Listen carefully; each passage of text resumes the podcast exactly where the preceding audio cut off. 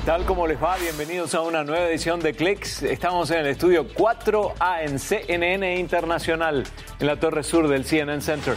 Yo soy Guillermo Arduino y vamos ya a los titulares para esta edición de Clicks.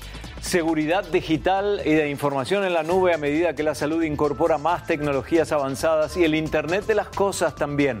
Además... Scotland. Congrats. Welcome to the club, Virgin Galactic, cada vez más cerca de hacer realidad el turismo espacial, continúan las pruebas técnicas mientras realiza viajes comerciales al espacio para la NASA. Y también hoy, Sofía, la robot inteligente con ciudadanía saudí que estuvo de visita en Punta del Este, Uruguay y CNN, por supuesto, fue a entrevistarla. Saludamos a Michael Fitch, que está en el control F, haciendo la conducción y la dirección de esta edición de Clicks. Gracias, Michael. En los últimos tres días de febrero se celebró el Congreso Mundial de Móviles en Barcelona y la conexión de quinta generación, 5G, estuvo por todos lados autos con 5G, teléfonos inteligentes con señal 5G, drones conectados vía 5G. Aún hay, aún hay granjas de pescado o bandejas de desayuno con conexión 5G. Las redes de 5G podrían ser hasta 100 veces más rápidas que las de 4G. La empresa china Huawei es uno de los jugadores más importantes de la tecnología de quinta generación, pero ahora está atrapada en medio de una disputa con el gobierno de Estados Unidos. Lo que quedó claro es que el público en general necesita más información sobre los beneficios de la red 5G y qué implicancias económicas tiene. Y ahora que menciono el aspecto económico, el precio del nuevo teléfono plegable de Huawei con conexión 5G es muy elevado, ¿eh? muy elevado. El Huawei Mate 10 lleva esta tecnología y se anunció su salida justamente en Barcelona. Samuel Burke hizo lo más que pudo para acercarse al nuevo Huawei Mate 10 otra vez el precio de una nueva tecnología que podría cambiar totalmente cómo usamos los dispositivos es más llamativo que la misma tecnología. Huawei está estrenando su nuevo dispositivo plegable con un precio de 2.600 dólares, mucho más de lo que mencionó Samsung para su teléfono tableta plegable. Pero hay que señalar que este precio de Huawei también incluye los impuestos. Si comparamos los dispositivos, el de Huawei parece ser más grande, 8 pulgadas cuando está en la forma de la tableta en comparación con un poco más de 7 pulgadas, 7,2 pulgadas con respecto a la tableta, teléfono de Samsung. Pero nosotros queremos probar este dispositivo, pero esa es otra historia. Este es el no para tocar el teléfono, justo para ver el teléfono nada más. Claro que Huawei no ha dicho cuándo podemos usar el teléfono, ni siquiera han dicho cuál es la fecha para el lanzamiento. Gracias Samuel. Quiero ver un par de datos más sobre el Samsung Galaxy Fold que se presentó en sociedad allí y luego regresamos con Samuel para más noticias de Barcelona. El nuevo teléfono de Samsung también es caro, pero menos que el Huawei Mate 10. Vale casi 2.000 dólares, pero viene a romper moldes por su funcionalidad y así Samsung logra la delantera en cuanto a innovación y sobre todo porque creíamos que los teléfonos plegables habían desaparecido para siempre. Hagamos una comparación entre los dos. ¿Qué les parece? Huawei Mate 10 tiene una pantalla más grande, tecnología 5G incorporada al aparato y un veloz cargador de 55 watts. Su precio es alto, 2.600 dólares, y se cree que no estará disponible en el mercado de Estados Unidos. Mientras que el Samsung Galaxy Fold es el más reciente teléfono plegable y cuenta con sus seis cámaras. La carga se puede hacer en forma inalámbrica, vale 600 dólares menos que la competencia de Huawei, que tiene un marco ajustable para darle el toque personal. Les decía que quería volver con Samuel a Barcelona porque nos dedica unos minutos para hablar del nuevo dispositivo de realidad aumentada de Microsoft, el HoloLens 2. Y la empresa mostró en el Congreso de Móviles los posibles usos en el área de trabajo y en diferentes industrias. Estas son las declaraciones del presidente de Microsoft, Satya Nadella, a Samuel Burke. Muchas personas están amargadas con la realidad mixta, pero Microsoft ha encontrado un verdadero éxito centrado en las relaciones comerciales con estos dispositivos. ¿Dónde ve qué campo cree que también aportará más dinero de Microsoft en términos de HoloLens?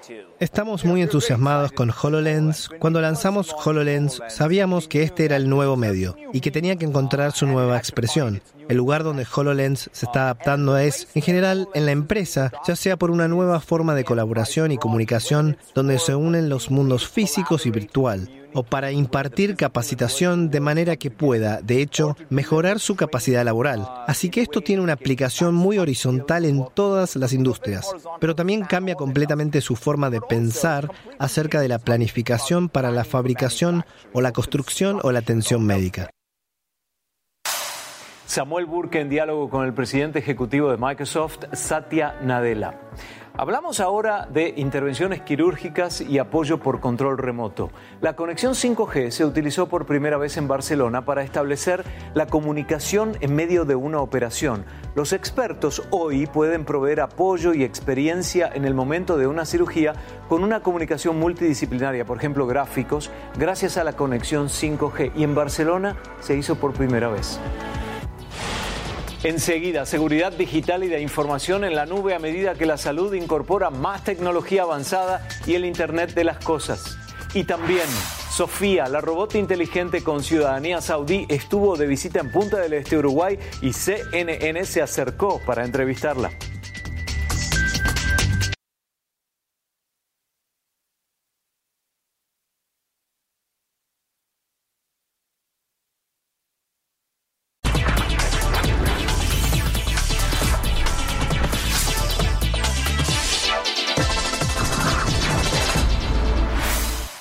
Internet de las Cosas y los ecosistemas avanzados y complejos están cada vez más automatizados. La industria de la salud incorpora cada día más esta tecnología y así se convierte en un componente fundamental para los usuarios interesados en ampliar las capacidades del cuerpo humano. Existe ahora un software experimental para una mano prostética digital que monitorea el estado de todos los dispositivos biomecánicos registrados. Este es el diálogo que tuve con Dmitry Bestusev de Kaspersky Lab en días recientes.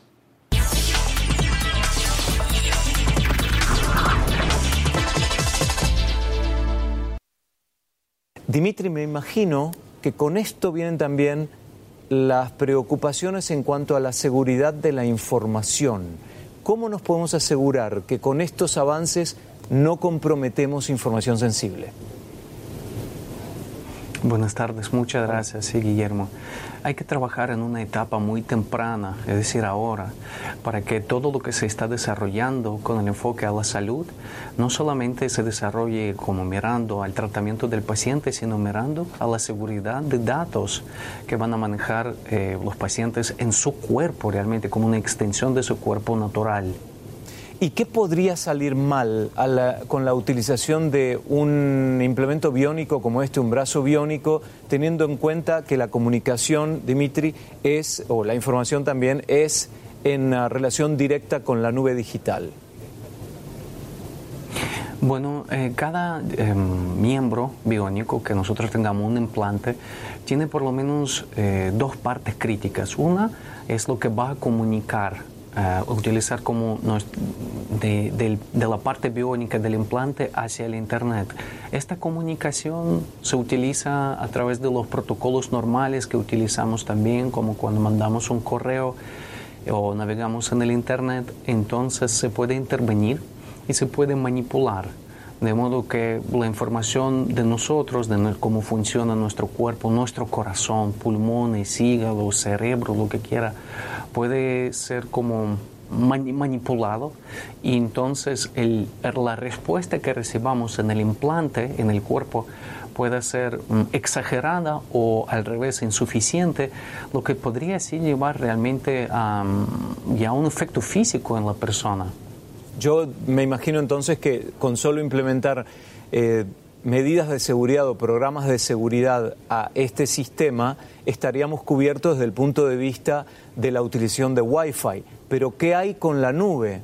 Porque si la información se guarda, se archiva en la nube, ya va más allá del el área, del sistema de Wi-Fi que nos puede cubrir en un lugar determinado.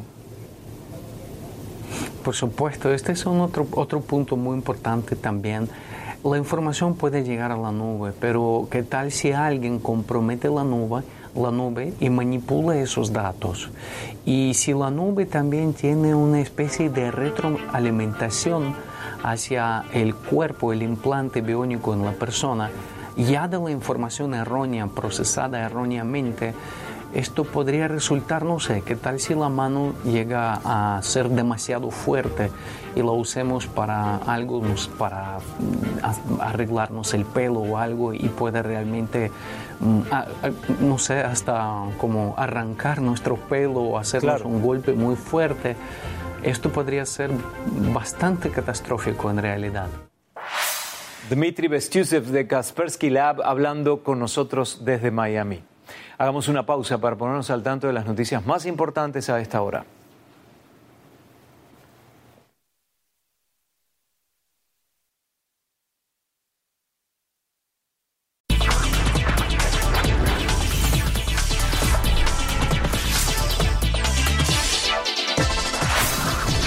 Próximo tiene que ver con una estrategia de reclutamiento que se puso en práctica para la Primera Guerra Mundial, pero la diferencia es que él, el tío Sam, la figura representativa del gobierno de Estados Unidos, en ese momento pedía interesados en sumarse al ejército y ahora la idea es reclutar voluntarios para ir al planeta Marte. Originalmente la NASA encomendó la producción de estos pósters para una exhibición en el Kennedy Space Center. Marte te necesita en el futuro, dice el aviso y necesita todo tipo de exploradores, agricultores, maestros y por sobre todo ustedes.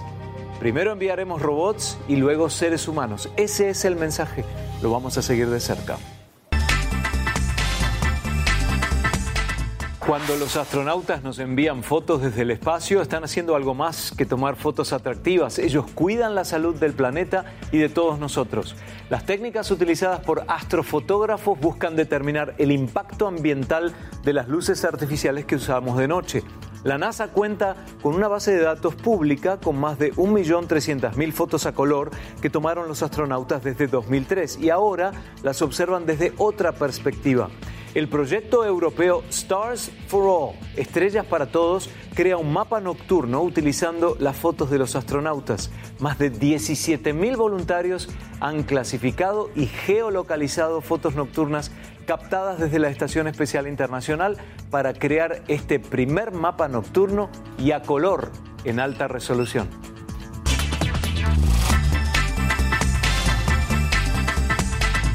Y vemos ahora otros logros de la ciencia para mejorar el entorno, tanto en la Tierra como en el espacio. Ya existe un satélite que completó con éxito una prueba con un arpón para capturar basura espacial.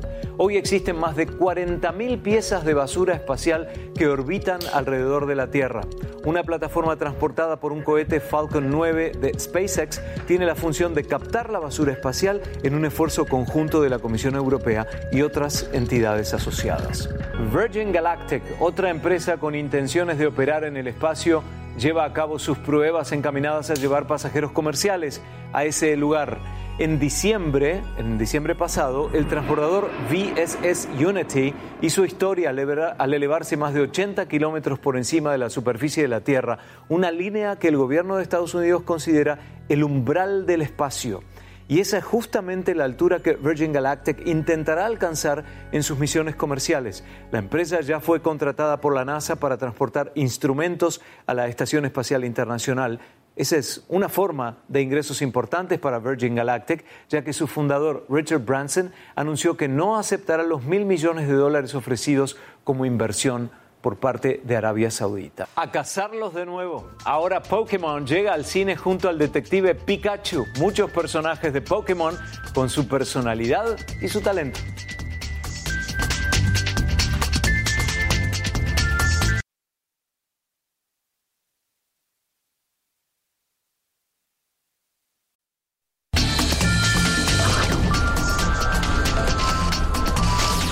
Sofía es la primera robot declarada ciudadana de un país. Arabia Saudita le dio su ciudadanía en octubre de 2017. Es un androide creado por Hanson Robotics, una empresa de Hong Kong que se presentó ante el American Business Forum en Punta del Este, Uruguay. Y allí estaba nuestro corresponsal Darío Klein, quien aprovechó la oportunidad para entrevistarla y le trasladó algunas preguntas de la audiencia. Darío nos cuenta aquí cómo fue toda la experiencia. Fue la estrella del American Business Forum de Punta del Este. Cuando la llevaron al escenario se convirtió inmediatamente en el centro de las miradas y de las cámaras. Sofía, la primera ciudadana robot del mundo. En 2017 Arabia Saudita le dio la ciudadanía y su notoriedad fue creciendo. Pero aunque su piel, sus ojos y sus gestos le dan una apariencia bastante humana, ella misma reconoce que está lejos de ser realmente una ciudadana. Y así es. No tiene piernas, por lo que no puede desplazarse y solo funciona cuando su operador lo indica. El cuestionario de la entrevista fue organizado a partir de decenas de preguntas que nos envió la audiencia de CNN a través de las redes sociales. Pero antes de la entrevista, los organizadores limitaron el total de preguntas a solo siete y pidieron a todos los periodistas las preguntas por escrito. Nosotros no lo hicimos. CNN por regla solo acepta darle al entrevistado los temas de conversación, nunca las preguntas, y esa regla no cambiaría por ser un robot. Esto tal vez pudo generar algún problema con alguna respuesta, que tal vez fue demasiado general. ¿Y cuál es su opinión al respecto?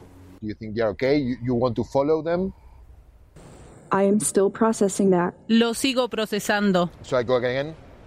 Hola, seguidores de CNN. Nos sorprendió que el diálogo fuera en inglés.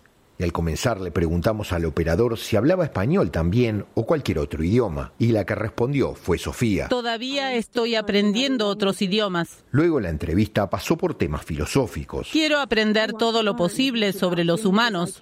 Me fascina cómo siempre están creciendo y cambiando. Los humanos deberían oírse más el uno al otro. Luego pasamos a los temas más concretos. ¿Qué siente al ser mujer en un país como Arabia Saudita, donde las mujeres son discriminadas? Y esta pregunta tuvo dos respuestas. Hay muchas personas en el mundo que merecen ese respeto. Espero que la tendencia continúe tanto para los humanos como para los robots. Espero que mi ciudadanía ayude a generar visibilidad sobre este tema tan importante. Gracias por su pregunta. Respecto al futuro del trabajo con robots como fuerza laboral, dijo que no había que temer. Creo que los robots pueden mejorar mucho las condiciones de trabajo de los seres humanos, haciendo los trabajos repetitivos y peligrosos para que los humanos puedan concentrarse en los creativos y gratificantes. Luego se quedó en el escenario para presentarse ante el público del foro calificó a José Mujica como su líder latinoamericano favorito. Tendré que inclinarme por su expresidente José Mujica. Trump o Putin? Um, ¿Por qué no le preguntamos eso a Siri o a Alexa? Y fue despedida por los humanos con un gran aplauso. Para CNN, Darío Klein, Montevideo. Y para terminar esta edición, les adelanto que Pokémon regresa a nuestras vidas. That's when I found you and your stapler gun. Stop talking! You're hallucinating! You're hallucinating. Harry La primera acción en vivo de Pokémon, el detective Pikachu, cuenta con Ryan Reynolds como protagonista. Es el rostro icónico del fenómeno global de Pokémon que todos conocemos. Ahora Pikachu llega al cine acompañado de un gran número de personajes de Pokémon con sus personalidades y sus talentos propios.